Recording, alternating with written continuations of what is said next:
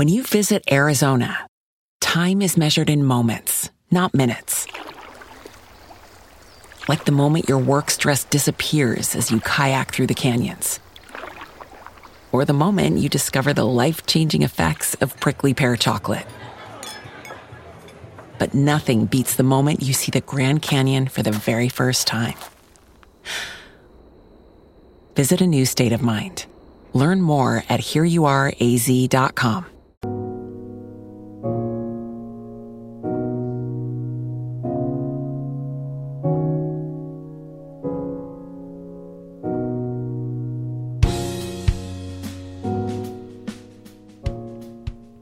Bienvenidos y bienvenidas un día más al podcast de Sociología Inquieta, un podcast donde tratamos temáticas relacionadas con la realidad social a través de la, sociología.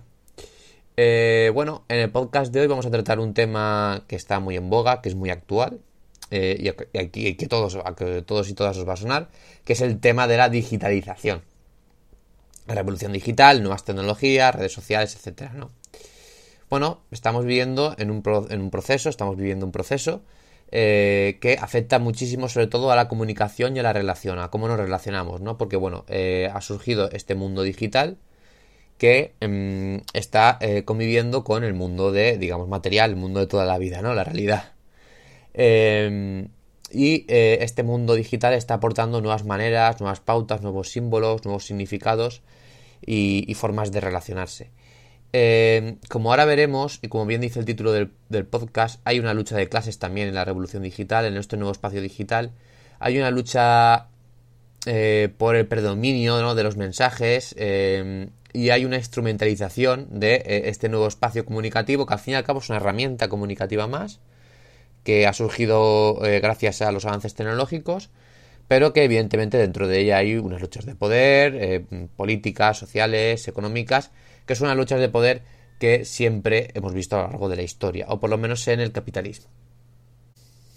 Eh, en, los, últimos podcasts y en, bueno, en el blog de Sociología Inquieta, eh, muchas veces hablo de Byung-Chul Han, que es un filósofo que a veces es criticado porque, bueno, es mm, un, filósofo, digamos, eh, muy comercial en el sentido de que vende muchas, muchos libros, bestsellers, etcétera. Que bueno, eso es la etiqueta, ¿no? De si vende mucho ya es comercial. Eh, podríamos entrar a debatir. Sí que es cierto que a lo mejor su obra se puede criticar desde algunos aspectos, pero es un filósofo que eh, para mí es de los mejores en cuanto eh, a reflexionar sobre la digitalización, las redes sociales y cómo nos afectan a, los individuos de la sociedad capitalista. Y bueno, eh, Byung-Chul Han tiene un concepto eh, que es su traducción, porque él es eh, de Corea, eh, Corea del Sur, un concepto que se llama el concepto de no cosas, que es la traducción, digamos, del coreano de este, de este concepto que, que llama él. Este concepto de no cosas, aunque a primer golpe de vista parezca críptico, es bastante útil para entender la realidad sociopolítica en la actualidad. Y bueno, es que este concepto tiene su origen eh, en la obra de, este eh, filósofo surcoreano. Y eh, Byung-Chul Han lo, que hace es intentar describir eh, a través de, esta palabra cómo la, la, digitalización, perdón, se está convirtiendo, digamos, en una especie de, en una causa, mejor dicho, que hace que se esté sustituyendo la realidad material por otra nueva dimensión que es la dimensión online, ¿no?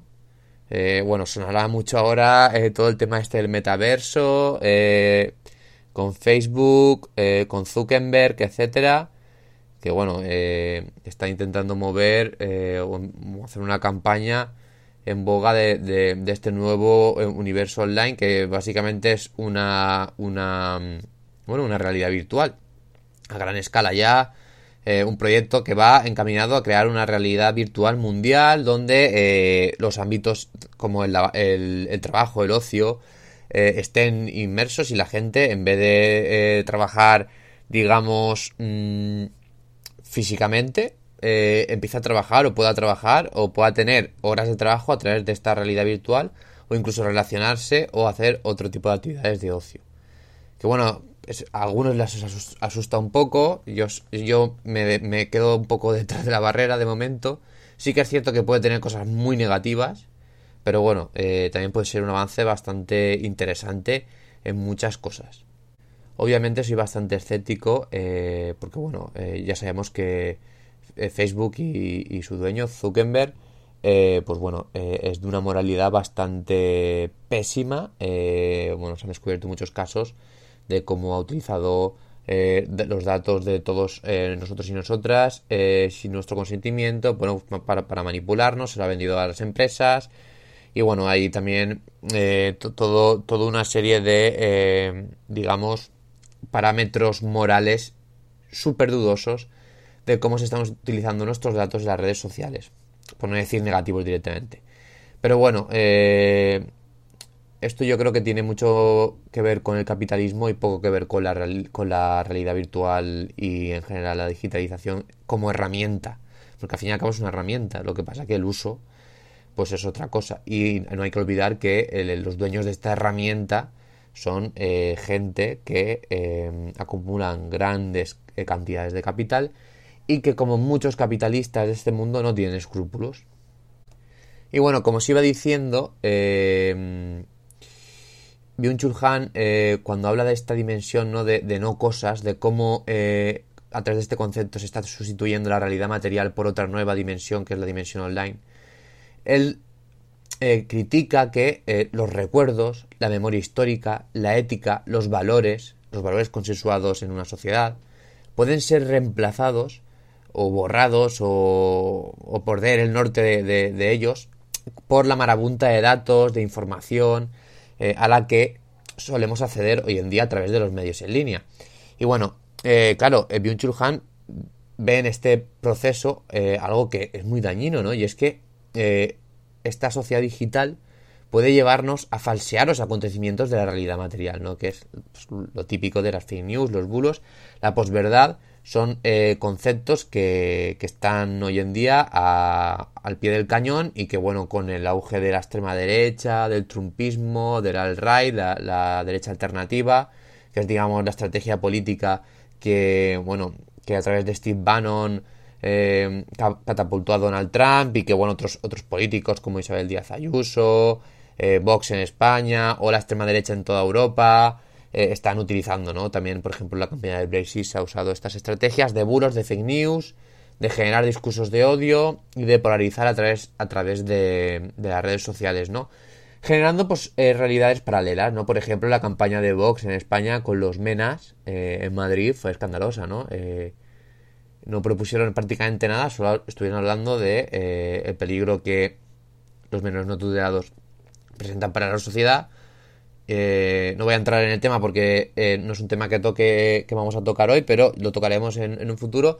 Pero para daros un dato, que bueno, los compañeros del descubierto, en el medio que yo colaboro, eh, dijeron hace poco, luego digo un poco de memoria, pero eh, Juan Fran, el director de Descubierto, dijo hace poco en una charla en Twitch, eh, en el canal de Spanish Revolution, que os recomiendo que lo, que lo escuchéis, que los menas en, la comunidad de Madrid, una comunidad de, de, más de 6 millones de habitantes, son apenas 400 menores, no sé si eran entre 300 y 400 menores. Y, claro, tú imagínate, estamos hablando de que es un peligro social que unos menores no tutelados, es decir, personas que no tienen nadie a su cargo, que son menores de edad, presentan un peligro social cuando son apenas 300 o 400 personas en, una comunidad de 6 eh, o 7 millones de eh, personas. Imaginaros, ¿no?, el grado de distorsión de la realidad que, se pueden presentar a través de los bulos y, las fake news.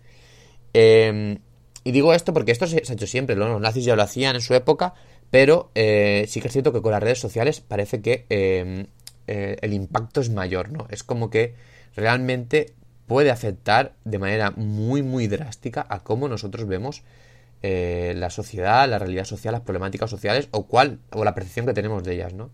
Porque eso, ¿no? he puesto el ejemplo de los menas, pero hay más, por ejemplo, con el tema de los ocupas, etcétera, que esto no solo en las redes sociales, sino también es en la televisión y en la radio, o sea, los medios hegemónicos también participan en todo esto de las fake news y los bulos, evidentemente. Pero es como que se han, juntado con las redes sociales, ¿no? Y Gean, todo esto que dice byung eh, digamos, este tema de usar las no cosas para, eh, bueno, eh, estar en una atmósfera continua de no saber lo que es verdad y de eh, perder un poco el norte. Ese es el resumen, ¿no? Es, es, como la realidad online nos puede hacer perder, perder el norte, eh, dejar de tener los pies en la tierra en el mundo material, que es algo, bueno, una reflexión que en realidad es bastante mm, coherente y sencilla, pero bueno, que, es muy importante hacer, porque a veces yo creo que, que nos olvidamos.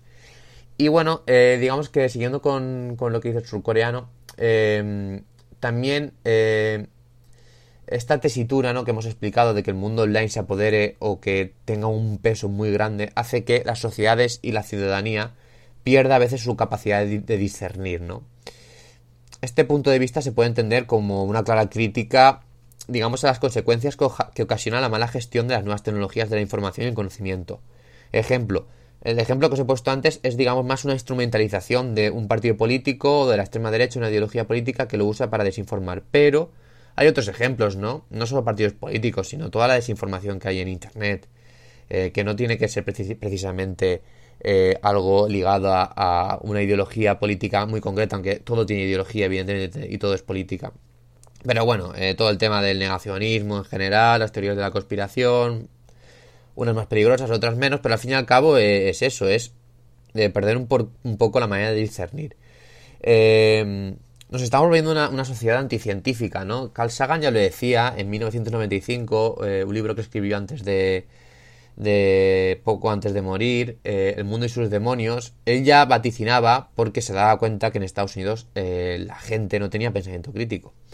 Claro, no imaginaba que luego a, este, a esta falta de pensamiento crítico que en el 95 ya estaba siendo una avalancha, y que la ciudadanía estaba perdiendo eh, su capacidad de discernir lo que era real y lo que no y lo que y lo que mm, bueno de tener un pensamiento digamos eh, coherente para, para, saber tomar decisiones en democracia decisiones individuales colectivas de todo tipo pues además se le añade las redes sociales no que es como que echan más leña al fuego a esta tesitura que sería una tesitura que quizá empieza en la mala praxis educativa eh, informativa y que con las redes sociales aumenta entonces, bueno, eh, citando a Byung-Chul Han, él dice una frase en, su libro, eh, No Cosas, eh, Quiebras del Mundo de Hoy, que se llama, que dice, Hoy estamos en la transición de la era de las cosas a la era de las no cosas.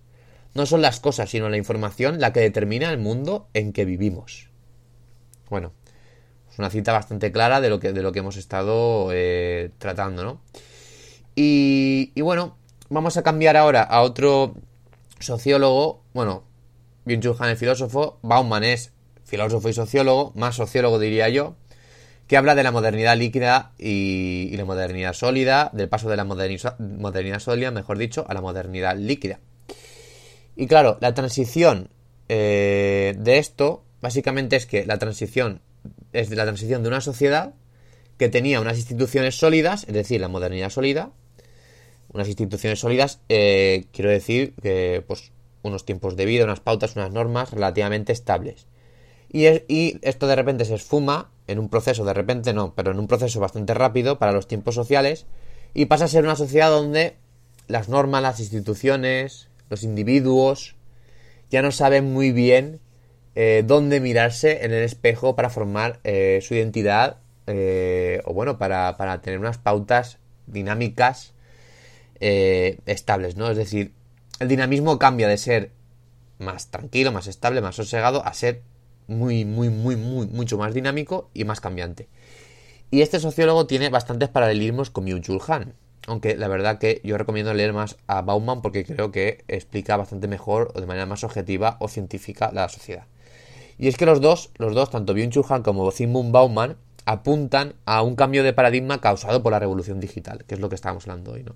Es decir, hay un nuevo campo de relacionarse, ¿no? de comunicarse y en definitiva hay un campo de transformación social que tiene como principal causa el aumento de los ritmos de vida, de tanto de los aumentos en la información, los aumentos en la interacción, los, aumentos en los estímulos y todo esto está guiado a través de las nuevas tecnologías y los canales comunicativos que están ligados a las redes sociales. Entonces, lo que he estado explicando, digamos que nos lleva a eh, varios tipos de conflicto. En un primer lugar, eh, el contexto escrito eh, nos lleva a la conclusión de que la información es poder, ¿no? Eso está claro. Quien tiene información puede controlar a los demás, porque puede hacer que, eh, bueno, eh, sepa, eh, sepa no es la palabra, sino que puede hacer que las personas, las instituciones y en general, digamos, la comunidad tenga la visión o la perspectiva del entorno social que ellos quieren, ¿no? Porque es, digamos, quien nos ofrece la información. Esto siempre ha pasado, ¿no? Los medios de comunicación hegemónicos ya lo eran, el cuarto poder, la prensa, la tele, la radio. Pero con la eh, con las redes sociales se añade, ¿no? Aún más eh, este, digamos, otro, otra pieza del, del puzzle. Y es que ahora no solo los dueños de la televisión, de la radio, de los periódicos, sino más que nunca los, dueños de las redes sociales o quien, o quien tiene una gran influencia en las redes sociales va a marcar la hoja de ruta de la información que se dé. Y ojo, aquí pasa una cosa muy importante y es que antes, evidentemente el periodismo no es, no es perfecto, ¿no? Pero antes, eh, digamos que la información muchas veces, en su gran mayoría, aunque como he dicho el periodismo no es perfecto y se ha manipulado mucho desde, desde el periodismo, pero, pero bueno, la información la daban periodistas, que en teoría son profesionales de la información, que, saben cómo eh, cotejar, eh, que saben cómo comparar, que saben cómo diferenciar lo que, lo que, lo, que es información veraz de lo que no. Es decir, que tienen una, una praxis, en teoría, ética y eh, concreta, es decir, un método para darnos una información coherente, porque son profesionales de eso. Pero hoy en día hay un gran intrusismo en, en el tema del periodismo, ¿no? O sea, Em, hay gente que se hace llamar periodista, pero que evidentemente no lo es. Que se, es gente que está especializada, pero no en informar, sino en desinformar. Ojo. Que eso es algo que me llama mucho la atención. Ha surgido una nueva eh, profesión, digamos, dentro del aparato comunicativo, del ámbito comunicativo, que ya no es, que es el, antagonista al periodista. Es el, desinformador, ¿no? Por ejemplo, la gente que trabaja en OK Diario o que trabaja en medios de, extrema derecha. Eh, eh, pues bueno, eh, no me acuerdo ahora cómo se llama el canal este que tiene, que tiene Vox. Me he quedado en blanco, estado de alarma, no me acordaba, ¿vale? Pero por ejemplo también los youtubers, ¿no? Hay un montón de youtubers políticos que están informando de política, pero en realidad ni son politólogos, ni son sociólogos, ni son periodistas y sus informaciones o lo que, lo que dan, su relato, es algo totalmente subjetivo y muchas veces además, vamos, con una cantidad de desinformación y con una cantidad de, de, bueno, de ignorancia increíble, ¿no? Y sobre todo de discursos de odio. Esto está muy ligado a todo lo que he dicho. Normalmente la desinformación está muy ligada, eh, porque bueno, puede ser desinformación, en, por ejemplo, no sé, voy a poner dos ejemplos muy dispares, ¿vale? Tú puedes leer en internet que las pirámides las construyeron los, los extraterrestres, ¿vale? No hay ninguna evidencia científica de eso, nada, cero. Pero políticamente o a colectivos vulnerables le puede afectar bien poco que tú te creas que las pirámides las han construido alienígenas o no. Vale. Pero hay otro tipo de información que es muy abundante dentro de las teorías de la conspiración y de, eh, desinformación en la red. Y es eh, apuntar eh, a problemas actuales y echarle la culpa a un chivo expiatorio, ¿no? Es decir, teorías de la conspiración judías, ¿vale? La culpa del capitalismo, de que todos estemos como estamos, eh, de los problemas económicos y sociales son los judíos. Eh, Soros y no, sé qué, el Club Bilderberg, no sé cuántos, ¿vale? Ojo, no, no, quiero decir que no, que exista ni Club Bilderberg ni que existan cúpulas de poder, que evidentemente las existen. Pero, por ejemplo, voy a dar un dato que parece que se nos olvida. Las teorías de conspiración judías son tan absurdas como ir a los estudios de eh, cómo se concentra la riqueza y los ricos, dentro de, la gente rica, cuál es la religión predominante. La religión predominante en el capitalismo actual, es decir, los ricos en la actualidad suelen ser ateos, suelen ser cristianos, suelen ser judíos, hay de todo, ¿no? Pero existe una religión que en los porcentajes, en los estudios objetivos de donde se acumula la riqueza, pues está por encima de las demás, bastante por encima, que es el cristianismo. Es decir, eh, las teorías de conspiración sobre la concentración de capital judía y el, control de los judíos eh, sobre el mundo no tienen sentido de ningún tipo, nunca lo han tenido, pero menos hoy en día porque tenemos las herramientas para saber dónde se concentra la riqueza y qué religión es la que concentra más riqueza, y esa es la religión cristiana. Cierro paréntesis y, volvemos a lo, que os decía. Discursos de odio, ¿no? Está el discurso de las pirámides, que es una teoría de la conspiración, pues bueno, que te puede resultar interesante, o lo que sea, no voy a entrar en ella, ¿vale? Aunque no se sostenga de ningún tipo, pero no voy a entrar. Eh, y luego pueden haber discursos ya muy, muy peligrosos, como el que he dicho, una teoría de la conspiración judía, eh, la teoría del gran reemplazo, que es que, bueno, pues que las oleadas de inmigración de, por ejemplo, de África nos van a acabar reemplazando culturalmente, que hay además como un complot sobre eso, como si... Em, como si eh, nos pudiéramos cruzar con la, entre comillas, etnia negra, o ellos lo llaman raza, pero realmente es etnia porque solo existe una raza que es la raza humana y como si eso fuera malo. Eh, y como si la multiculturalidad fuera mala de por sí y bueno, en fin, no voy a seguir, ¿no? Hay un podcast que habla eh, concretamente sobre las teorías de conspiración antisemitas donde, donde entro bastante en esto y también hay otro que habló sobre el supremacismo eh, blanco que también trato esto a fondo, ¿vale? Pero ya son discursos muy peligrosos. Son discursos que están estigmatizando, están cogiendo una problemática social y le están echando la culpa a un chivo expiatorio. Es lo que ha hecho toda la vida la extrema derecha. Pero que además ahora lo hace a través de las redes. ¿no?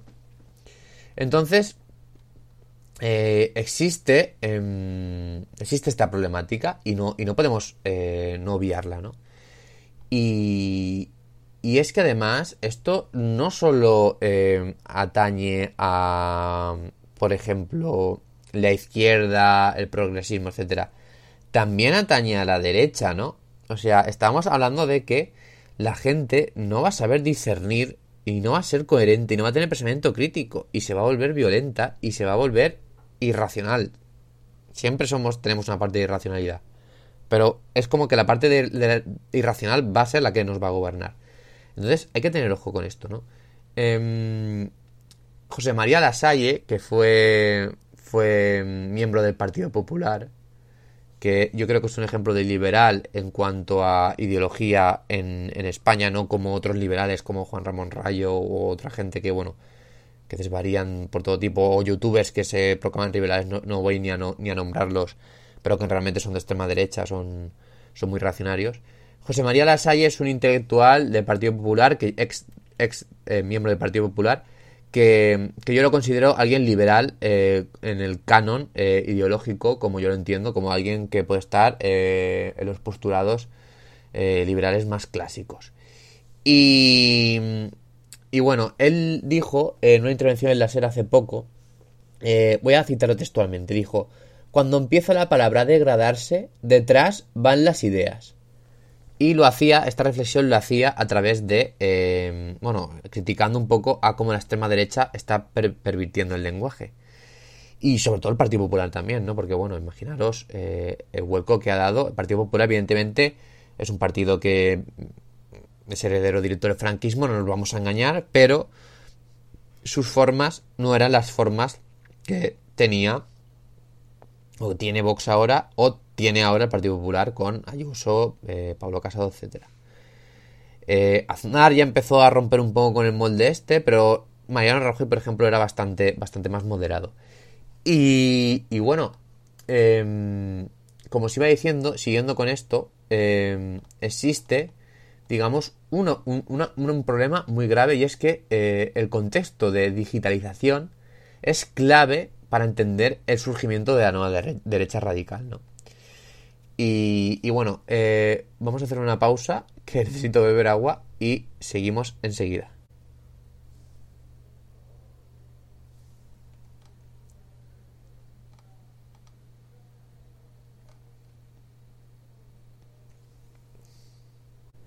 De esta manera, como os iba diciendo, de alguna forma, ¿no? Eh, estas ideologías eh, están ligadas a la digitalización. Es algo que ha surgido de, este nuevo contexto. Luego también han surgido cosas muy buenas. Eh, yo he conocido a gente maravillosa en redes de, países, de otros continentes, etcétera, de Cuba, de Colombia, de Argentina. Yo que soy de España, que habría sido imposible. Los, los he conocido en el sentido de que he hablado con ellos a través de videollamada. Y bueno, aunque no es un trato igual que el personal, obvio, pero me puedo comunicar de manera muy solvente con ellos y aprendo muchísimo, ¿no? Pero claro, eh, además eh, también sirve, por ejemplo, para difundir todo lo que digo y, por ejemplo, en la sociología inquieta, el canal de divulgación lo escucha más gente de Latinoamérica que de España, ¿no? Entonces, me refiero, es una, es una manera también de comunicación y de unión. Pero, pero es obvio que, esto surge, ¿no? Esto, esto, este, estas culturas y esta extrema derecha, eh, derecha alternativa ha surgido aquí. La subcultura incel, por ejemplo, ha acabado estando relacionada prácticamente uniéndose con la derecha alternativa, que es conocida en inglés como alt-right, ¿vale? Eh, digamos, el máximo exponente del, alt-right es Donald Trump. Y bueno, estos dos movimientos, la cultura incel que es, digamos, la gente está misógina, eh, que dice que no puede tener relaciones sexuales y que la culpa es el feminismo y progresismo. Y la alt-right, eh, digamos, la postura así más conservadora de Donald Trump, que es de extrema derecha, pues han encontrado puntos de unión eh, en, sus aspectos socioculturales, básicamente, porque es que realmente están muy, muy ligados. Porque Donald Trump también es muy misógino, es racista, es una persona populista, es una persona que usa una, una actitud infantilizada también. Entonces, bueno, eh, hay que destacar, si queréis, hablar un poco de manera más técnica, ¿no? Que eh, Trump se alzó de referente de la nueva derecha radical al dictado de la estrategia diseñada por Steve Bannon. Eh, y gracias a el portal de bulos Breitbart News, que fue y es uno de los mayores portales de difusión de bulos ideológicos de la derecha radical. Y, bueno, dentro de este movimiento de extrema derecha descrito, eh, que tiene su origen en 2010 en Estados Unidos, evidentemente, Richard B. Spencer, que es un neonazi y un supremacista blanco, básicamente, presidente de think tank Instituto de, Política Nacional, pues fue el primero el que en, eh, usar el término de eh, derecha alternativa, alternative right. Y fue el primero, ¿no? también fue uno de los eh, principales, eh, digamos, impulsores de usar las redes sociales.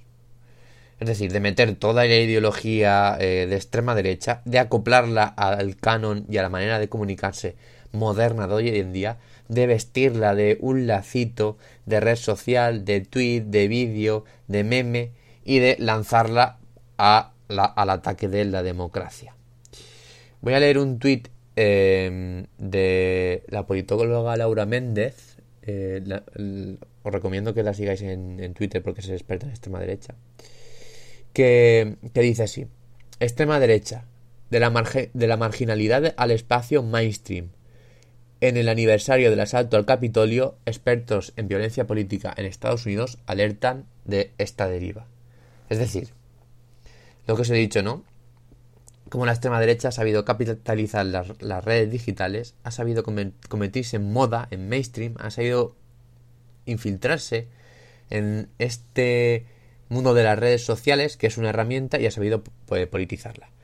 Eh, entonces, en forma de conclusión, eh, diría que es fundamental entender el contexto eh, que hemos ido hablando, la realidad material, la realidad objetiva, y el interés colectivo de informar con veracidad han perdido la partida de momento frente al flujo caótico de la red. Un flujo que en realidad es cada vez menos caótico debido a los algoritmos y los intereses que manipula la información. Yo creo que eso debe quedar claro. Y bueno, este contexto se presenta como una distopía que niega la verdad. Es así, es así. Eh, se ha llegado a tal punto la problemática de la información que ya da igual lo que ocurra en el mundo real. Los bulos, las mentiras, las campañas eh, premeditadas de desinformación acaban socavando los hechos objetivos. Y esto no puede ser así, no, no, lo deberíamos permitir. La mentira entonces es que se instala como verdad. No importa lo que realmente ocurra en el mundo material. Da igual, el plano digital ha ganado tanto terreno en el mundo fuera de la red que parece que, se adueña por completo de la, de la percepción política, social y en general de la, de la de, bueno, la visión que tenemos de, la realidad social. Por tanto, como conclusión, la nueva era digital yo creo que tiene que, eh, que, bueno, tiene que dar un, giro moral, ¿no? Ha creado una sociedad donde las cosas se diluyen, al igual que sus significados. Y eso no puede ser así. No puede ser así que se haya normalizado que eh, el fascismo use, los políticos fascistas, o de extrema derecha usen la palabra libertad, eh, los políticos eh, o los youtubers de machistas, misóginos, de ideología prácticamente incel, estén todo el rato hablando de, de género y de feminismo, etcétera, etcétera. No puede ser que la gente más clasista, los desinformadores, porque son desinformadores, eh, más clasistas y, más poco éticos en el, en el, punto de vista económico, estén hablando de meritocracia y de emprendedor, etcétera, etcétera. Y bueno, en general, mucha gente, ¿no? Eh, que, que se han convertido en comunicadores y que, y que la verdad no, no lo son, no lo son y, y creo que deberíamos pensar sobre, sobre ello. Así que, que nada, em, ya para acabar os digo que os voy a recordar que ha salido eh, hace poco el libro de manual de un sociólogo insociable. Os pondré el link si queréis comprarlo. Está en Amazon. Os pondré el link eh, si queréis comprarlo aquí en la descripción del podcast. Y nada, volveremos en la próxima. Eh, creo que tiene algún fallo técnico en grabándolo porque no tengo el programa he tenido un problema con el ordenador y lo estoy grabando con el móvil este, este podcast, así que bueno, disculpad si hay, hay, menor calidad que los anteriores en cuanto a sonido y edición, pero bueno, espero que os haya gustado igualmente y intentaremos mejorar en la próxima. Un saludo y pasar buen fin de semana.